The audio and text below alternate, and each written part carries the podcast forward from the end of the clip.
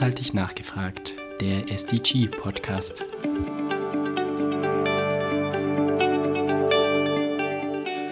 Herzlich willkommen zu einer neuen Folge von Nachhaltig nachgefragt. Heute mit Margret Rassfeld. Sie war unter anderem lange Zeit Schulleiterin in Berlin, ist Geschäftsführerin der Initiative Schule im Aufbruch und sie ist seit langem eine sehr bedeutende Schul- und Unterrichtsreformerin in Deutschland. Frau Rassfeld, ich freue mich sehr, dass Sie heute dabei sind. Ja, ich auch. Danke. Frau Rassfeld, äh, haben Sie eigentlich von Beginn an versucht, Schule und Unterricht neu zu denken oder hatten Sie irgendwann eine Art äh, Schlüsselerlebnis, das Sie zur überzeugten Schulreformerin machte? Ja, ich glaube, ich habe äh, nicht angefangen, Schule neu zu denken, sondern ich habe einfach ähm, anderes gemacht. Ich habe mir das nicht ausgedacht, sondern das hat sich so ergeben. Ich bin äh, ja Gymnasiallehrerin für Chemie und Biologie. Und dann kamen zum Beispiel die FünftklässlerInnen und sagten, Frau Rasfeld, die Bäume sind alle eingemauert, der Asphalt geht hoch, wir müssen die Bäume retten. Und dann habe ich gesagt, okay, klar, wir müssen die Bäume retten. Was, was müssen wir denn da tun? Ja, und dann haben wir da ein Jahr, die haben total viel gelernt natürlich über alles Mögliche. Und die Kinder haben tatsächlich durchgesetzt, dass in dieser Straße Baumbeete angelegt wurden.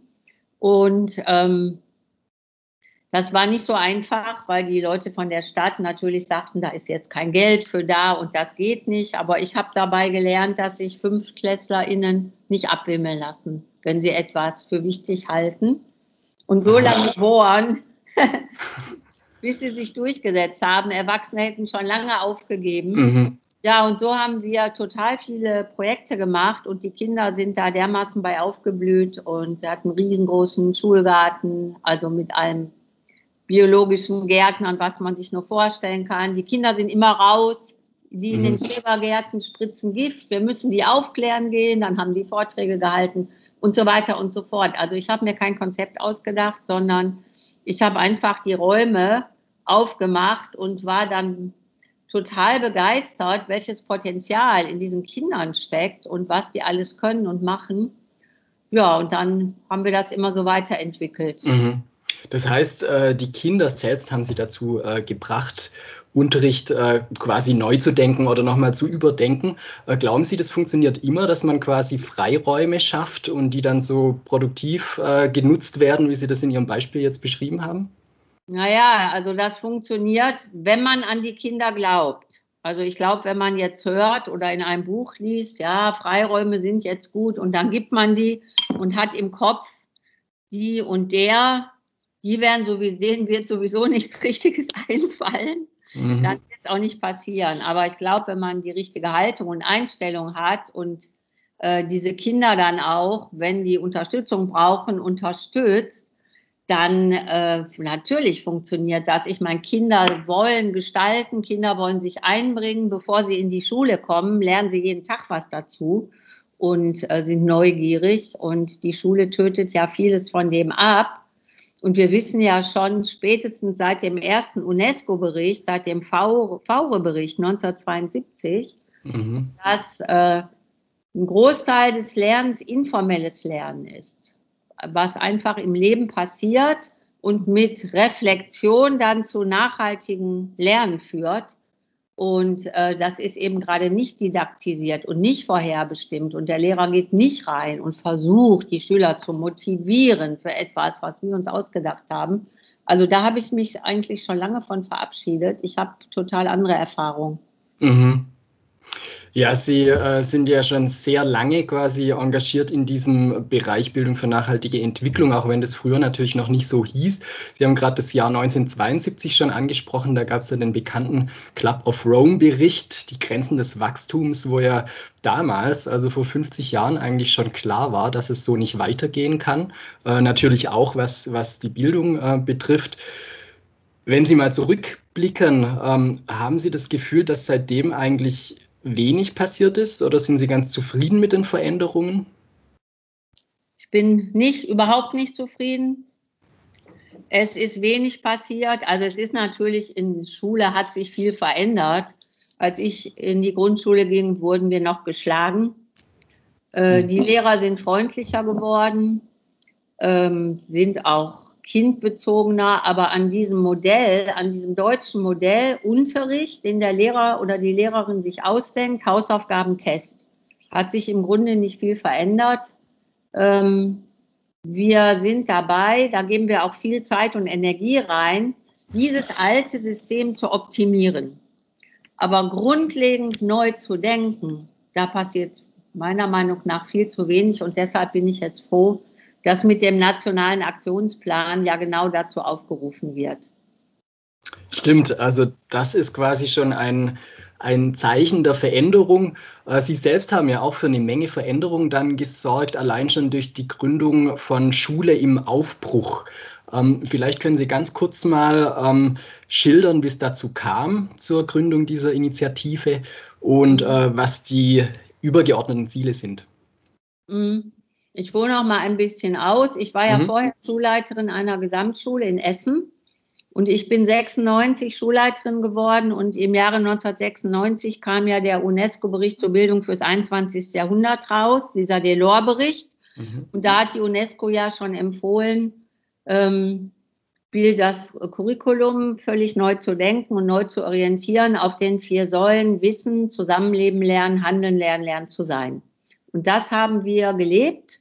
Also wir haben eigentlich an der Essener Schule den Whole System Approach damals gemacht. Ähm, unsere Kinder waren auch in allen städtischen Agenda-Gremien beteiligt und an der Leitlinienentwicklung der Stadt Essen. Und die sind durchs Land gezogen und haben Vorträge gehalten, so Fünf- und Sechsklässler. Die haben da Schulfachverantwortung erfunden und vieles andere. Und mit diesen ganzen Erfahrungen bin ich dann nach Berlin gegangen, 2007, weil mich Eltern gefragt hatten, ob ich ähm, da helfe, eine äh, Gemeinschaftsschule aufzubauen. Und da habe ich alles dieses mitgenommen, also projektbasiertes Lernen, die ganzen Kooperationen mit außerschulischen Partnern, die Ausrichtung auf dieses Ethos, BNE. Und wir haben noch ja, die Jahrgangsmischung draufgepackt und das Schulfach Herausforderung. Und die Schüler haben selbst organisiert gelernt in den Kernfächern und deshalb hatte die Evangelische Schule Berlin Zentrum, abgekürzt ESBZ, wahnsinnig viele Besucher. Ja, alle wollten gucken, wie Kinder jahrgangsgemischt, ohne Druck und ohne Noten lernen. Und dann noch ein Drittel gar nicht in der Schule sind, sondern im Leben lernen. Das konnten mhm. viele nicht glauben und sich nicht vorstellen. Von daher wusste ich, die Sehnsucht nach einer neuen Schule ist groß. Äh, die Bilder fehlen. Also wir haben jeden Monat ungefähr 100 Lehrerinnen oder Interessierte äh, da gehabt und die Fortbildungen wurden von 13- und 14-jährigen Kindern und Jugendlichen durchgeführt. Mhm. Und dann bin ich mit Gerald Hüther und Stefan Breidenbach im Zukunftsdialog der Bundeskanzlerin gewesen, 2011. Da hat die Bundeskanzlerin einen Zukunftsdialog ins Leben gerufen zu den drei Feldern. Wie wollen wir leben? Wovon wollen wir leben? Und wie wollen wir lernen? Und in diesem Feld, wie wollen wir lernen, gab es sechs Kernexperten und drei davon waren Stefan Breidenbach, Gerald Hüther und ich.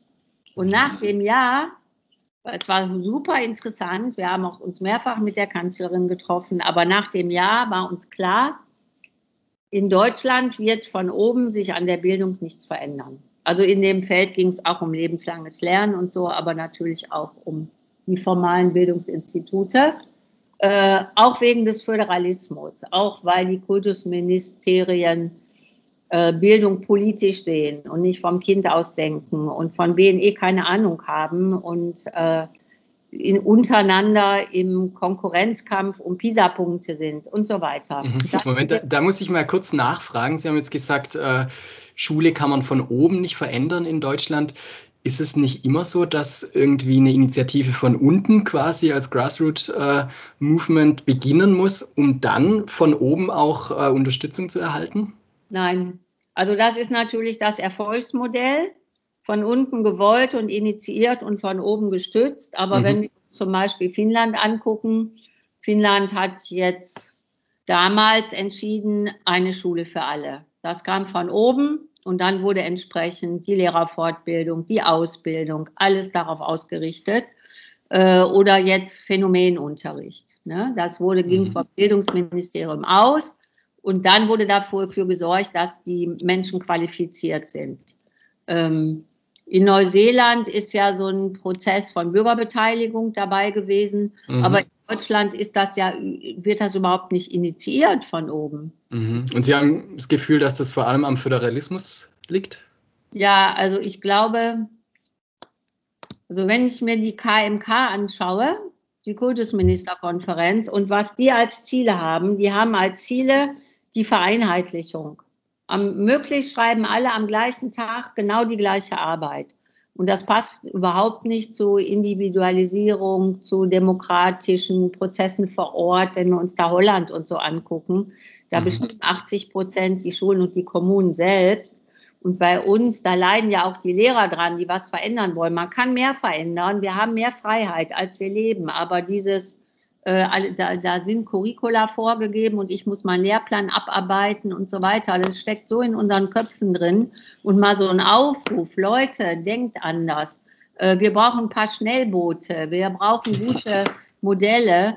Das kommt nicht, außer jetzt in Niedersachsen. Mhm. Äh, sonst sehe ich das gar nicht. Und das andere ist eben, äh, Bildung ist Parteipolitik. Wenn wir uns nur Baden-Württemberg angucken, es gab keine Gesamtschule. Dann war Rot-Grün da, dann gab es 300 Gemeinschaftsschulen. Dann war Rot-Schwarz, dann wurden die Gemeinschaftsschulen am langen Arm so ein bisschen ausgetrocknet, auf jeden Fall nicht mehr gewollt und so weiter. Äh, in Bayern gibt es überhaupt keine Gesamtschule, in Sachsen auch nicht. Hier musste mit dem Volksentscheid die Gemeinschaftsschule erstritten werden und so weiter. Äh, es ist parteipolitisch. Äh, wir hängen am dreigliedrigen Schulsystem, was ich für das Übel des Ganzen halte. Mhm. Kinder in, äh, im Alter von neun Jahren in Gewinner und Verlierer eingeteilt werden und da ganz viel Solidarität verloren geht und auch die Chance, äh, Diversity zu lernen und die, die, Diversity als Schatz anzusehen. Ja, mhm. und sind die, ähm, diese KultusministerInnen, die sind ja ausgerichtet, wo stehen wir im Ranking? Und bei der großen Transformation, wenn ich das mal so einfach sagen darf, da geht es ja darum, aus der Konkurrenz in die Kraft des Wir zu kommen und in ganz andere Haltung. Und die sind eben in dieser alten Haltung, wo stehen wir und tun dann alles, damit sie aufrücken. Und äh, deswegen äh, glaube ich nicht, dass von oben jetzt groß auf einmal die Innovation kommt. Auch wenn wir sehen, was jetzt bei PISA passiert. Ne? Mhm. Zurück zum Alten, die Abschlussklassen. Das Wichtigste sind die Tests und die Abiturs und die Prüfungen nachher 10 und und so weiter und so fort. Mhm. Während gerade das Beispiel in Baden-Württemberg zeigt ja, dass eigentlich äh, Veränderung von oben schon auch möglich ist. Ne? Blöd ist natürlich, wenn dann, äh, wie Sie sagen, das Parteipolitik eben ist und äh, in der einen Legislaturperiode äh, geht es in die Richtung und dann wird alles wieder zurückgestellt. Äh, das ist, ist natürlich schwierig, genau. Jetzt waren wir aber eigentlich bei Ihrer Initiative. Ja, bei Schule im Aufbruch, genau. Und dann, genau. Nachdem wir da dieses Jahr verbracht haben, dann haben wir gesagt, wir gründen jetzt eine Initiative, die Initiative Schule im Aufbruch, um eine Bottom-up-Bewegung zu empowern, ja, und um mhm. Schulen sozusagen zu ermutigen, macht euch selber auf den Weg, äh, um auch Beispiele zu geben, zu unterstützen, zu vernetzen. Und so ist dann 2012 Schule im Aufbruch gegründet worden. Mhm.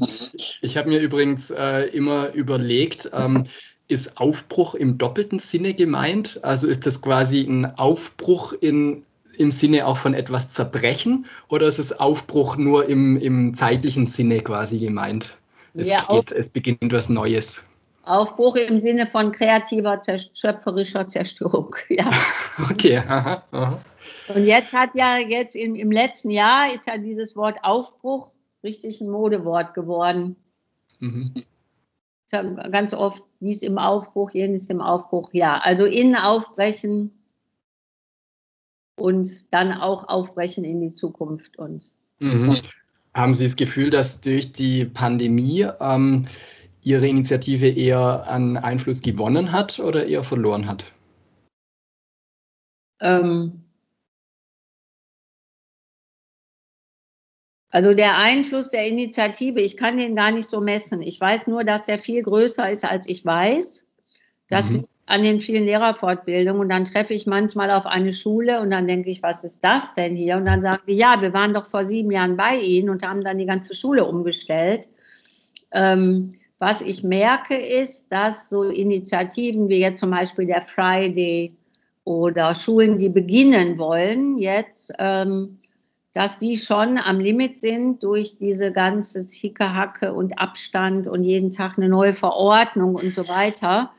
Äh, andererseits hat ja die Pandemie deutlich gemacht, dass wir einen großen, ein großes Defizit haben, dass äh, am selbstorganisierten Lernen und am Partizipation und dass eben das, was in den Schulgesetzen steht, nämlich dass Schüler lernen, selbstständig zu arbeiten, steht ja in jedem Schulgesetz, dass das überhaupt nicht erreicht worden ist durch die alte Schule und insofern ist jetzt die Nachfrage schon groß. Also ich habe nächste Woche bin ich in einem Netzwerk von sieben Oberschulen in Berlin, die jetzt lernen wollen, wie führen wir selbstorganisiertes Lernen ein und so etwas. Aber mhm. dieses äh, jetzt quasi nochmal Kraft in eine Transformation zu stecken und sich gar nicht treffen zu können und alles muss digital laufen, obwohl wir in Bayern gemerkt haben, dass das tatsächlich auch funktionieren kann äh, aber die Schulen sind so ein bisschen am Limit und aber einige sagen, und jetzt erst recht, wir dürfen nicht mhm. zurück ins Alte.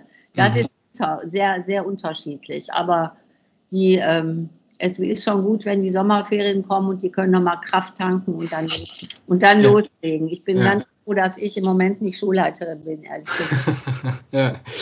Ja, ich würde gerne äh, ein Stichwort, das Sie gerade schon genannt haben, nochmal aufgreifen, nämlich die große Transformation. Äh, damit wird ja auch die Agenda 2030 äh, umschrieben mit den 17 SDGs, über die wir hier sprechen wollen. Ähm, und die große Transformation äh, beinhaltet natürlich auch eine große Bildungstransformation. Vielleicht können Sie ganz kurz mal zusammenfassen, was aus Sicht der UNESCO denn die große Bildungstransformation ist und inwiefern Sie das unterstützen oder inwiefern Sie da auch noch was umgestalten würden, wenn Sie könnten. Mhm.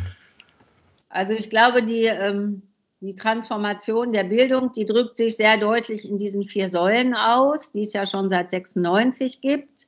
Eben, dass es darauf ankommt, Wissen zu erwerben. Also heute würde da noch zukommen, wie gehe ich mit Fake News um und diese ganzen Dinge. Aber das Zweite ist eben das Zusammenleben lernen. Das kann man schlecht in einer gespaltenen Schullandschaft. Also wenn wir uns noch nicht mal trauen, Kinder neun oder zehn Jahre gemeinsam in eine Schule zu schicken, äh, wie sollen die dann das Zusammenleben in der einen Welt lernen? Und die UNESCO sieht da auch eine ganz hohe Gefährdung dieser Säule, das Zusammenleben lernen, weil sich ja auch die Bildung total ökonomisiert hat und auf Effizienz ausgerichtet ist, auf Bestnoten, Kinder eben dahin auch ausrichtet ähm, Standard zu erfüllen, Noten abzuliefern, unter Erwartungsdruck die Kinder zu setzen und so weiter. Die dritte Säule Handeln lernen, lerne ich durch Handeln. Äh, also nicht am Schultisch, sondern indem ich rausgehe und ähm, ja, Dinge, die wichtig sind, umsetze und äh, dabei Selbstwirksamkeit erfahre und lernen zu sein, lernst du auch nicht durch das Ausfüllen von Arbeitsblättern. Damit ist ja gemeint, äh, wer bin ich eigentlich, was sind meine Gaben. Und äh, es ist ja schon in dem Delors-Bericht rausgekommen, dass 50 Prozent des humanen Potenzials überhaupt nicht gehoben werden in unseren Schulen, weil wir ja rein kognitiv ausgerichtet sind, die Kreativität überhaupt keinen Raum hat. Wir leben im Fächerkorsett, statt dass wir fächerübergreifend und verbinden und projektbasiert lernen und im Leben lernen. Ähm, ja, also da ist ein äh, sehr großer, sehr großes äh, Handlungsfeld noch da. Und ähm, die große, also die Ausrichtung oder wir haben ja den Weltaktionsplan der UNESCO und jetzt den, äh, den neuen Plan Education for Sustainability vor 2030. Da war ja auch gerade mhm. diese Woche die große äh, mhm. Konferenz und ich fand das Motto sehr toll. Äh, Learn for our planet, act for sustainability. Und äh, alles, was wir bisher auch, auch äh, beim Monitoring des nationalen Aktionsplans ja feststellen, ist, Partizipation ist unterentwickelt. Die Lehrer meinen, sie arbeiten partizipativ. Die Schüler merken da wenig von. Und ähm, ja, wir brauchen eben, und das wird ja ausdrücklich gefordert, die Aktions- und Freiräume. Viele Kultusministerium wollen BNE umsetzen, indem sie jetzt die Themen der SDGs in die Curricula packen und die damit in den Unterricht verfrachten. Äh, mhm. das reicht nicht aus, wenn nicht dazu noch die Aktions- und Freiräume kommen, dass eben Jugendliche auch Dinge umsetzen können, äh, Reallabore haben, Neues ausprobieren können und so weiter. Das, ich sehe das sogar manchmal als gefährlich an, wenn wir die konfrontieren mit den echt harten Facts da kann einem ja nur noch schlecht werden. Die geben ihnen dann nicht diese Räume und sagen dann, ja, tut uns leid, wir müssen aber im Unterricht weiterkommen. Mhm. Wobei, das ist ein, ist ein spannender Punkt, da muss ich nochmal nachfragen. Also Sie sagen, die SDGs äh, selbst im Unterricht zu thematisieren, reicht nicht aus, um Bildung hochwertig zu machen. Aber ist es ein wesentlicher Teil von hochwertiger Bildung Ihrer Meinung nach? Ja, Wissen ist ja wichtig. Mhm. Wissen ist wichtig, aber wir müssen, glaube ich, sehr, sehr viel stärker lernen, Systeme zu verstehen und nicht dieses isolierte Fachwissen haben, sondern schauen, wie hängt alles zusammen und das auch erlebbar machen. Mhm. Also äh, es wird ja da im nationalen Aktionsplan und auch von der UNESCO vom Whole System Approach, vom Whole School Approach gesprochen. Da soll es ja auch so sein, dass äh, eben, das halte ich auch für sehr wichtig, dass man erstmal die eigene Schule anguckt, Gebäude und Campus, wie gehen wir hier um mit Müll, mit Energie, mit, mit äh, Essen und so weiter, mit Beschaffung und dann Dinge verändert und dazu den Fachunterricht benutzt. Das halte ich auch für sehr, sehr wichtig. Aber wenn man nur ähm, eben dieses Wissen vermittelt, dann reicht es nicht aus. Das sagen mhm. ja Studien.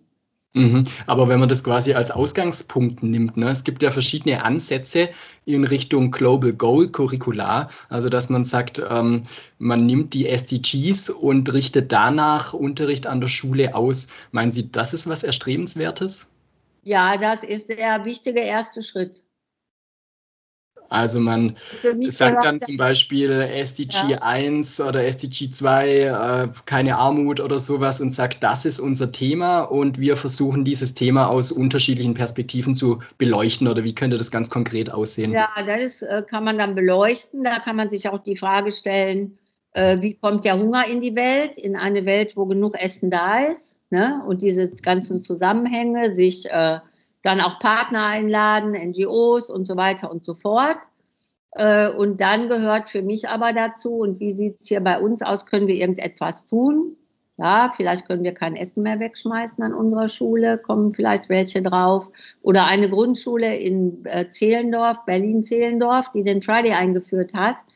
Da haben die Kinder gesehen, dass da Obdachlose auf der Straße sitzen und äh, haben das mit SDG Nummer eins verknüpft, haben gesagt, wir haben auch in Deutschland Armut und haben dann verschiedenste ganz tolle Projekte gestartet, äh, um für diese Obdachlosen etwas zu tun und haben einen Elternbrief geschrieben, wo sie genau gesagt haben, wir beschäftigen uns gerade mit den SDGs und wir haben die Armut auch hier.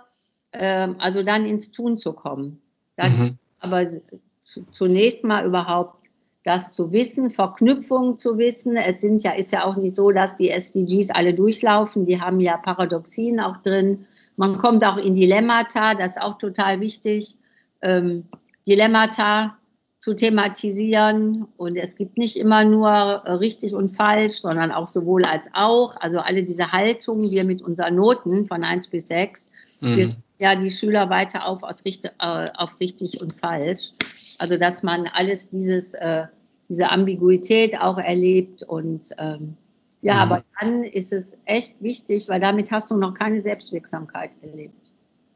Und wir haben mhm. äh, 60 oder 70 Prozent von Erwachsenen und Jugendlichen, die die Hoffnung verloren haben, die sich zwar die zwar Bilder einer anderen Welt im Kopf haben, aber nicht glauben, dass das eintreten wird. Das ist das berühmte Hoffnungsdefizit.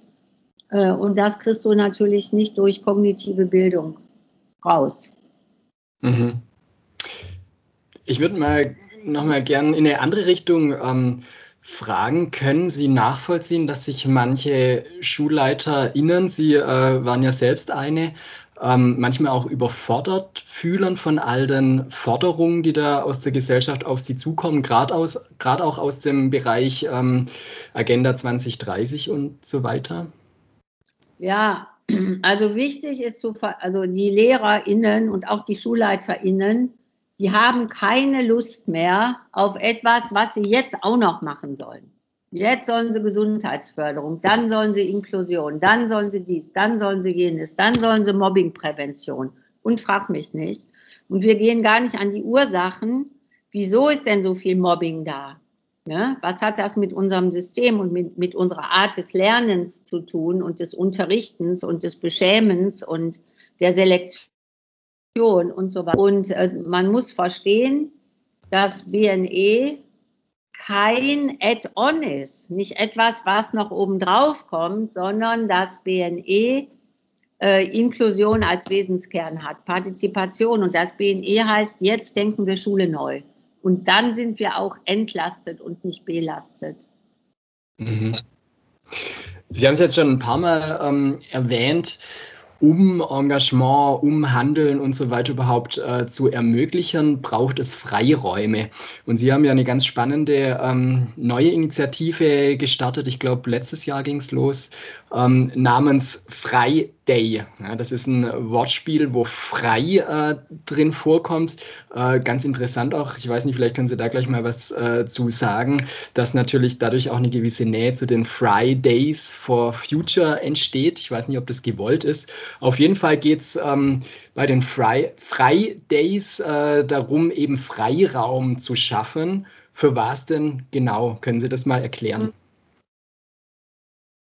Ja, der Friday ist ja ein Lernformat von Schule im Aufbruch. Wir haben verschiedene Lernformate, selbstorganisiertes Lernen, das Schulfach Verantwortung, das Schulfach Herausforderung, ähm, die neue Lehrerrolle, Coaching und so weiter.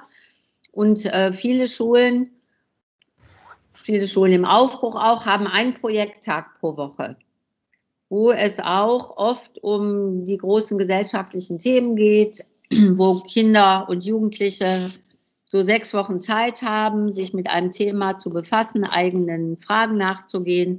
Aber da haben wir eben festgestellt, dass oft nach sechs Wochen ein Projekt eigentlich erst beginnt. Also ich mach, sag mal als Beispiel Plastik.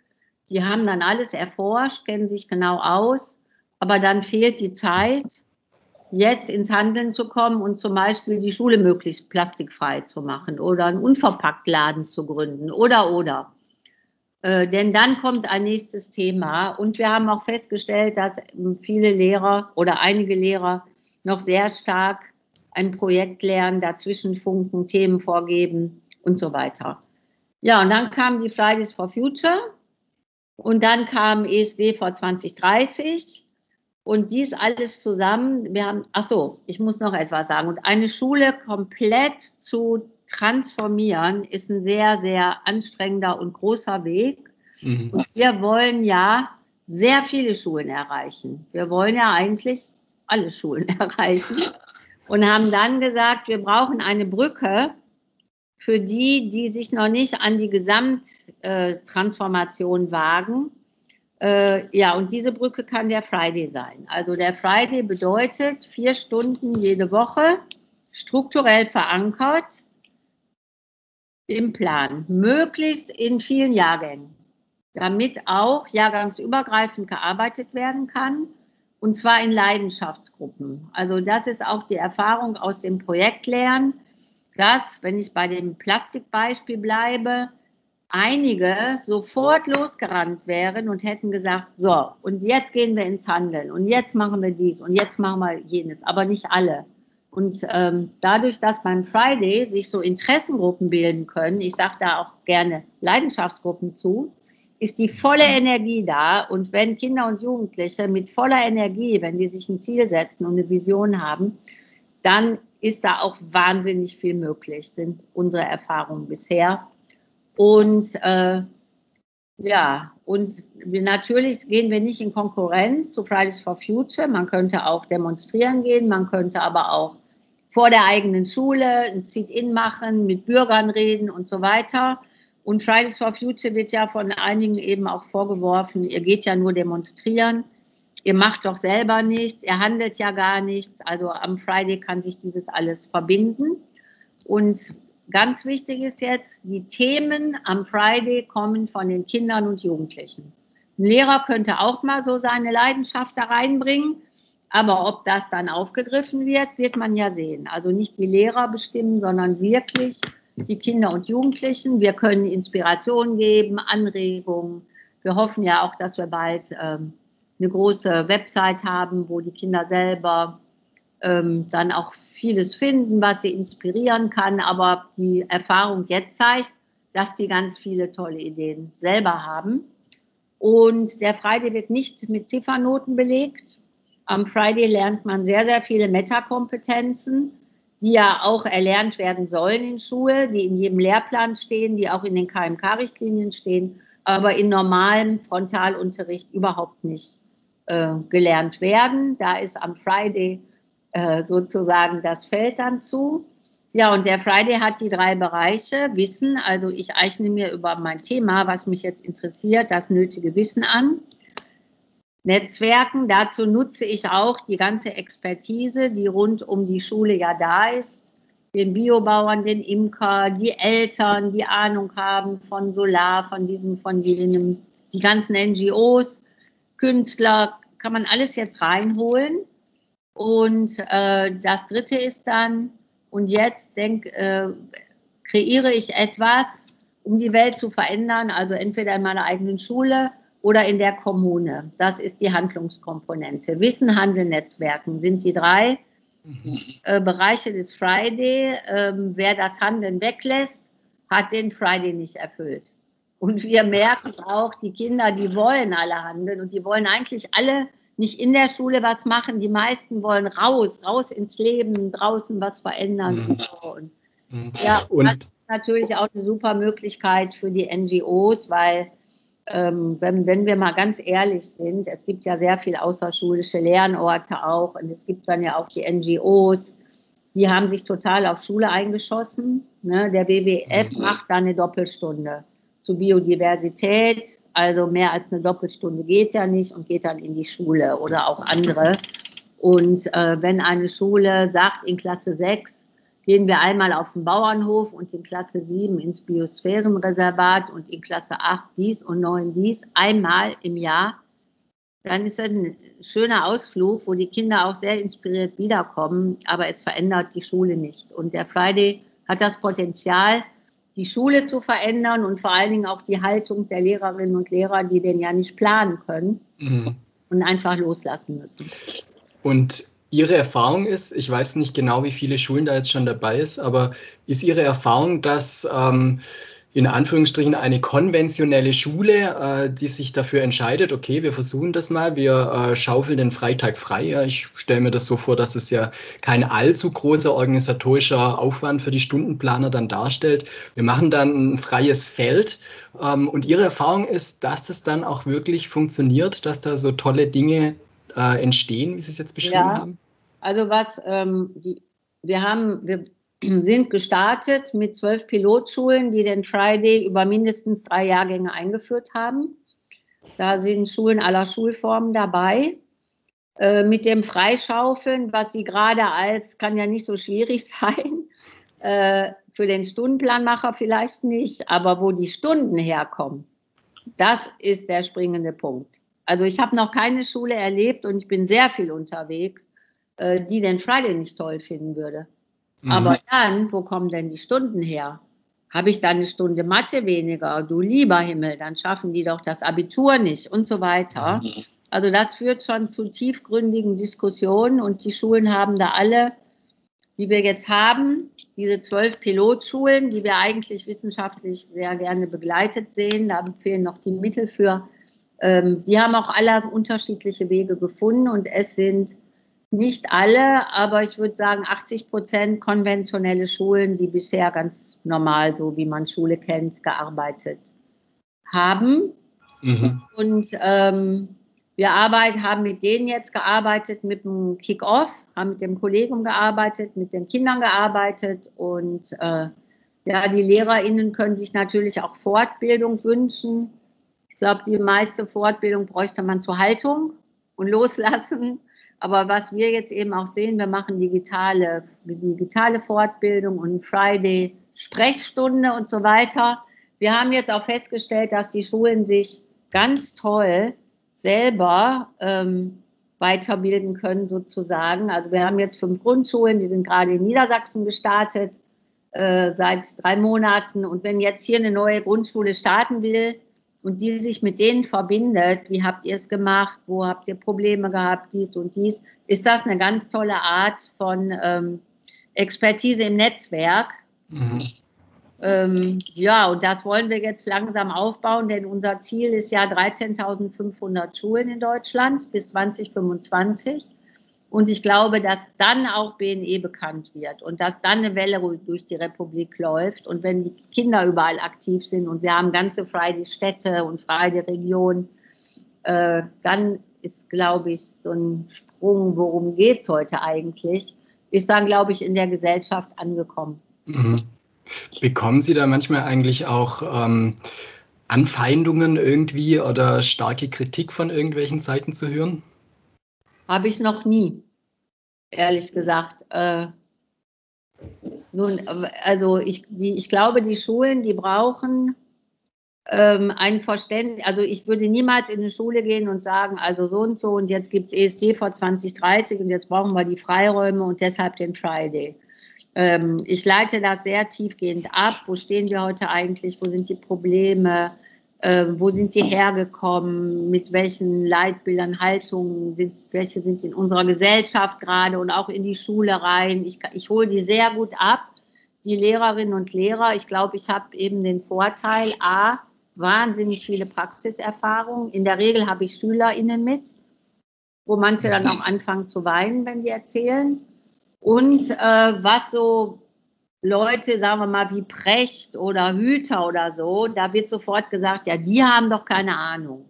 Die. Mhm. haben gut reden. Die wissen ja nicht, wie es in Schule aussieht. Ne? Und äh, ich kann da immer auch sehr, sehr gut reagieren und ähm, dass es den LehrerInnen ja auch nicht gut geht, die zum Teil von einer Klasse in die andere hetzen und 130 Kinder am Tag haben und alle individuell fördern sollen. Das funktioniert doch alles gar nicht. Also, dass wir neu denken müssen. Dann habe ich die Beispiele, dann habe ich die Kinder.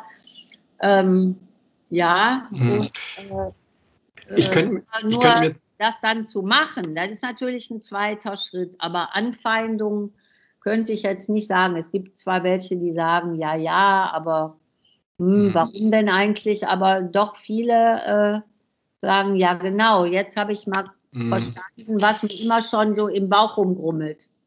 Ich könnte mir zum Beispiel äh, vorstellen, dass von vielen äh, in Anführungsstrichen renommierten PädagogInnen ähm, der Vor- oder vielleicht nicht der Vorwurf, aber die Sorge ähm, geäußert wird, dass je mehr Freiraum man bietet, zum Beispiel durch die Fridays, äh, desto stärker fördert man die leistungsstärkeren Schüler und desto größer ist die Gefahr, dass die leistungsschwächeren irgendwo hinten runterfallen. Was sagen Sie dazu? Das ist eine Annahme in den Köpfen der Pädagogen, die einfach nicht stimmt. Und äh, ich habe da ganz gute, also die Evangelische Schule Berlin Zentrum hat ja fast nur selbstorganisiertes Lernen, davon 30 Prozent Lernen im Leben.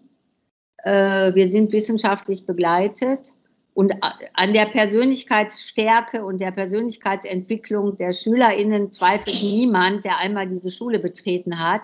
Aber wir sind eben auch damals im Gemeinschaftsschulverbund evaluiert worden auf den Lernzuwachs in Deutsch, Englisch, Mathe und Naturwissenschaften und verglichen worden mit Schulen, im gegliederten Schulsystem in Hamburg. Die haben ja alle so einen Sozialstandard. Und da ist bei rausgekommen, dass sowohl die Starken als auch die Schwachen mehr lernen als im gegliederten System mit Normalunterricht. Und da habe ich die ganzen Auswertungen, die so die, die, die roten Diagramme und die grünen und so weiter. Und ja, mhm. also das, das stimmt einfach nicht. Äh, weil diese Kinder, die, die wer, wer, ist denn eigentlich schwach? Also woran wird das gemessen? Mhm. An Deutsch, Englisch, Mathe oder so? Aber diese mhm. Kinder, die alle Kinder haben ja to total tolle Fähigkeiten. Und wenn die auf einmal an sich lernen zu glauben, also ich kann mich erinnern, ich hatte neulich äh, bei einer Fortbildung Schülerinnen äh, aus einer Gesamtschule in Köln-Pulheim mit, die den Friday über Klasse 5 bis 10 eingeführt haben.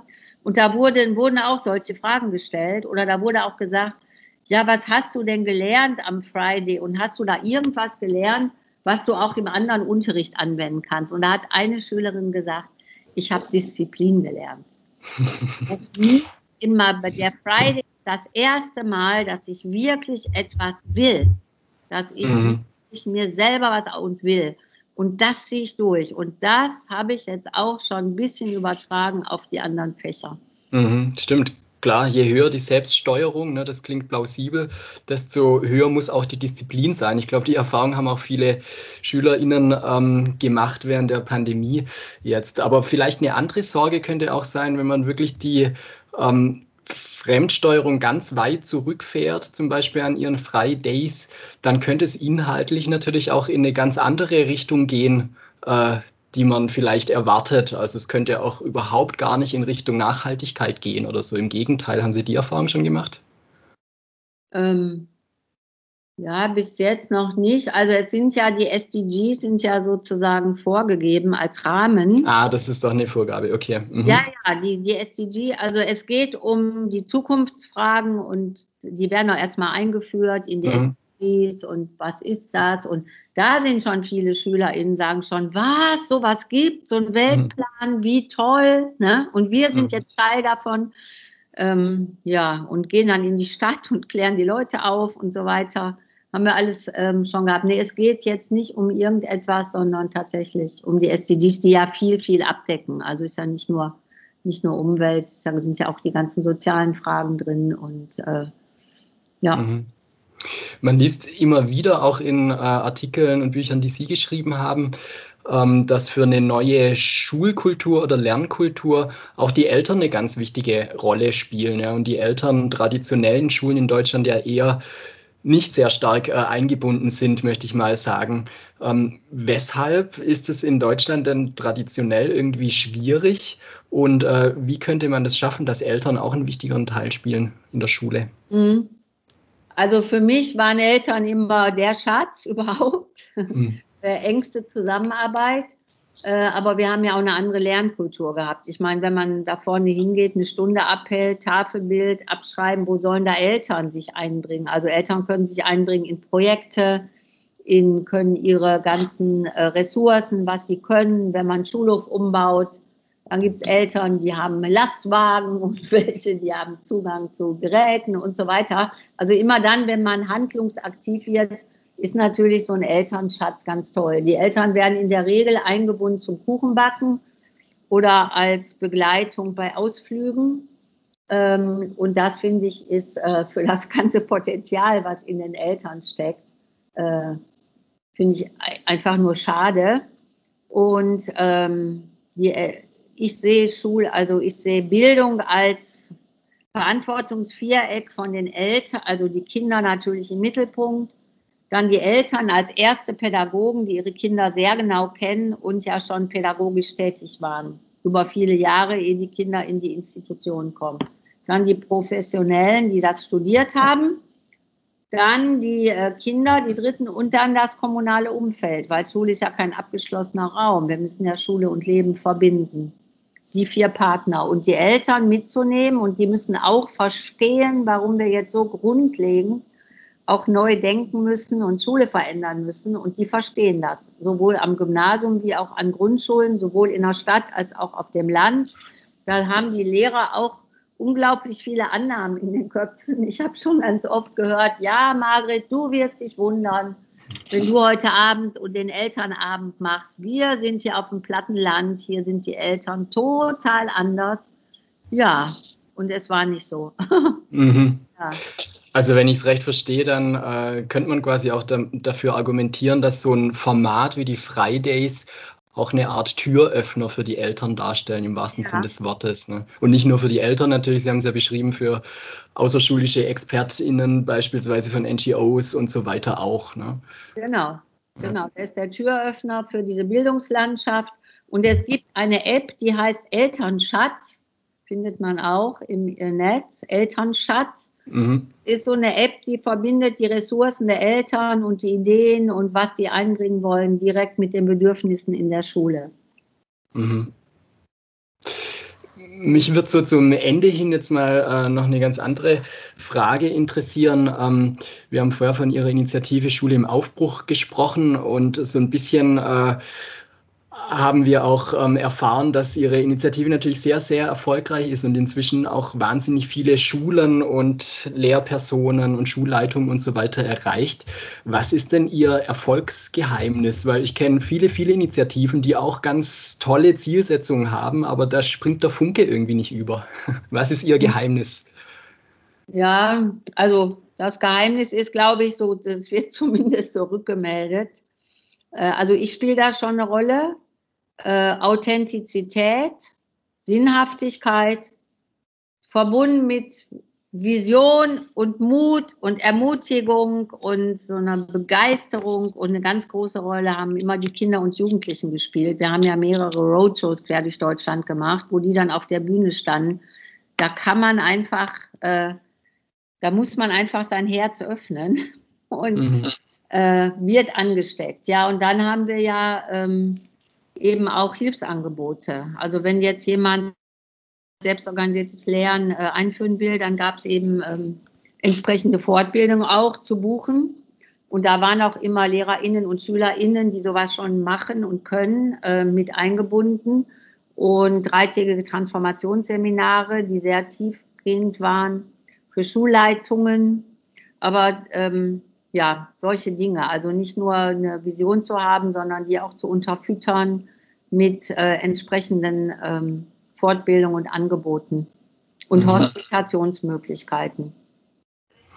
Und spielt Geld da eine wichtige Rolle? Muss man irgendwie gucken, dass man sich über Spenden finanzieren kann, um dann, also Sie haben zum Beispiel einen sehr umfangreichen und sehr ansprechenden medialen Auftritt natürlich. Ähm, das spielt bestimmt eine wichtige Rolle. Ne? Aber wie kommt man zunächst mal in diese äh, Phase quasi? Ja, jetzt als Initiative, ja, also wir haben, also ich habe die ja eine Zeit lang nebenbei gemacht. Also wir hatten einen Großspender mal, so eine Privatperson, der war so begeistert. Dann lief die mal äh, äh, anderthalb Jahre Ehrenamt, rein ehrenamtlich. Aber da waren wir schon weit. Da hatten wir auch schon in Niedersachsen die Verbindung mit dem Kultusministerium, diese starke. Äh, und jetzt haben, sind wir von zwei Stiftungen finanziert, müssen aber jetzt sehen, dass wir äh, selber Geld reinkriegen, dass wir Angebote machen, die kostenpflichtig sind, äh, die die Schulen nicht überfordern, die sollen nicht überteuert sein, aber wir müssen jetzt einen Teil sehen, dass wir uns selber finanzieren. Mhm. Gut, äh, wir kommen langsam zum Ende. Mich würde ja noch äh, brennend interessieren, wie denn ganz konkret Ihre Vision für die schulische Bildung in Deutschland im Jahr 2030 aussieht. Ja, also ich sage mal die große Vision, die vielleicht einige Schulen erreicht haben, in Niedersachsen vielleicht, weil das Kultusministerium Modellschulen dazu aufgerufen hat, auch für die auch Gesetze verändert werden könnten. Ähm, die heißt für mich, Schule ist Basislager sozusagen. Also ist immer noch wichtig, dass ich einer Gruppe zugehörig bin. Aber ansonsten wird jahrgangsübergreifend gelernt, ganz viel in Projekten, ganz viel äh, außerhalb von Schule. Also die Natur ist ganz, ganz großer Lehrmeister und äh, viele Menschen, die Expertise haben, nicht nur die LehrerInnen, sondern die Welt ist voll von Menschen mit Leidenschaft und die für was brennen und die den Kindern was zeigen können. Und ähm, es geht ums Handeln und dann trifft man sich immer wieder, um zu reflektieren, um zu schauen, um sich auszutauschen. Also so eine offene Lernlandschaft, in der äh, vom Kind bis zu den Senioren ähm, viel, viel äh, verbunden ist, wo auch Achtsamkeit und Meditation eine Rolle spielt und eben diese Natur. Äh, da ist die große Vision, die werden einige Schulen erreicht haben. Und die, äh, die anderen eben, dass äh, die Jahrgänge aufgelöst werden, dass Kinder selbst lernen, selbst organisiert zu lernen, die Basics, dass wir äh, ein Drittel mindestens des jetzigen Curriculums rausschmeißen, also radikale Kürzungen, um solche Freiräume zu schaffen, ähm, auch für Themen, die ja gar nicht vorkommen in Schule, wie zum Beispiel Entrepreneurship und sowas. Das kommt überhaupt mhm. nicht vor. Wir haben da so ein paar Fächer, auf die wird alles ausgerichtet. Und dass wir die Noten abgeschafft haben zugunsten von äh, ähm, hilfreichen Feedback, dass LehrerInnen tatsächlich die neue Rolle gelernt haben und dass sich die Hochschulbildung jetzt auch radikal verändern muss. Ich bin da auch gerade mit einigen Hochschulen da dran, dass wir so ein Prototyp bauen.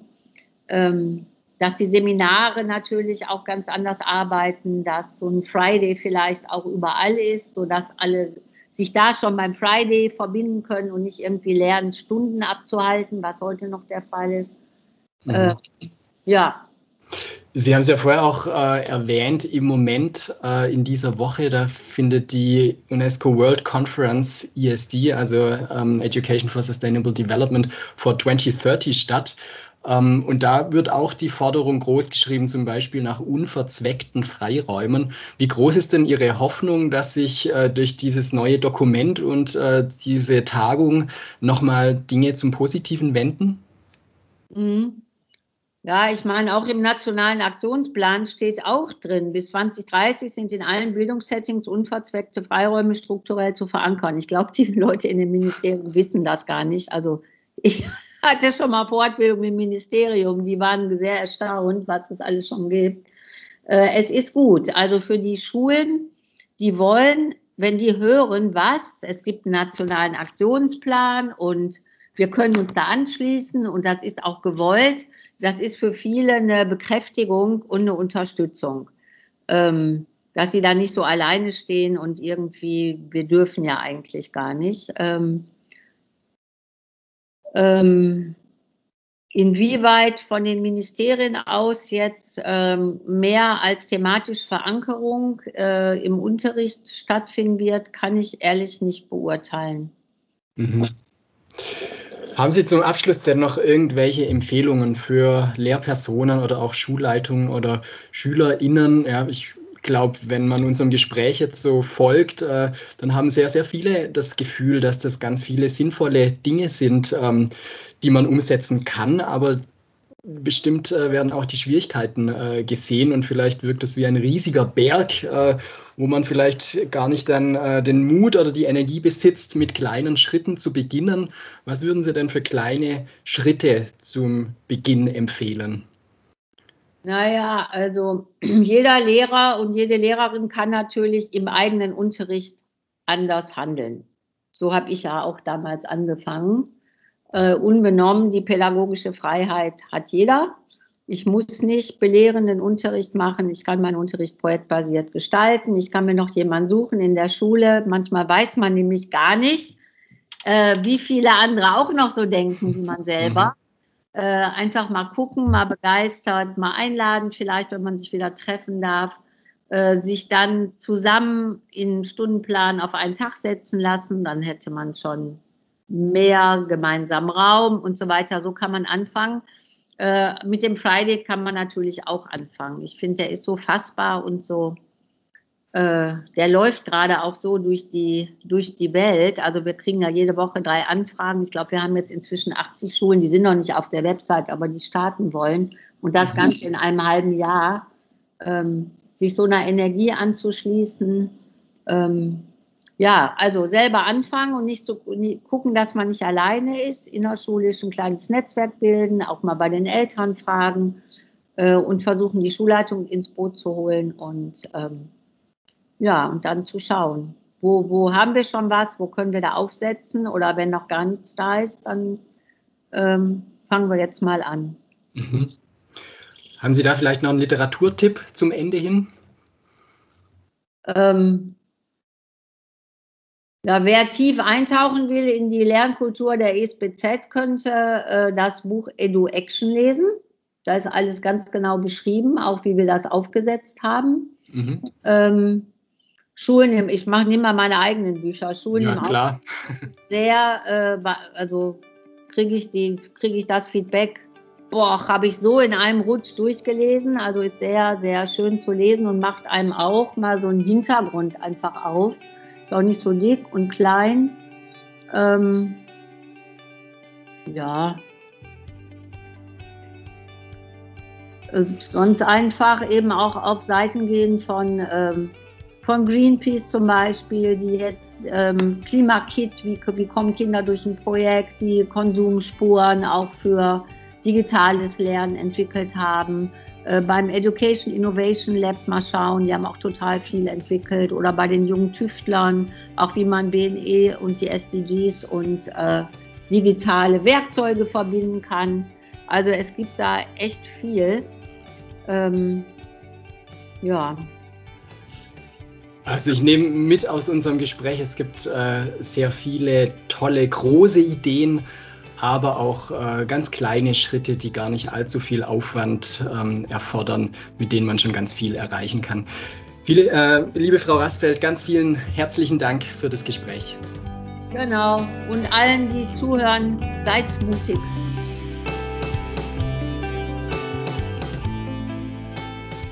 Das war Margret Rassfeld zur Frage, wie man Schule im Rahmen der nachhaltigen Entwicklungsziele verändern kann. Vielen Dank fürs Zuhören und wie immer gilt, bitte gerne mitdiskutieren, zum Beispiel über die Kommentarfunktion und über Sprachnachrichten.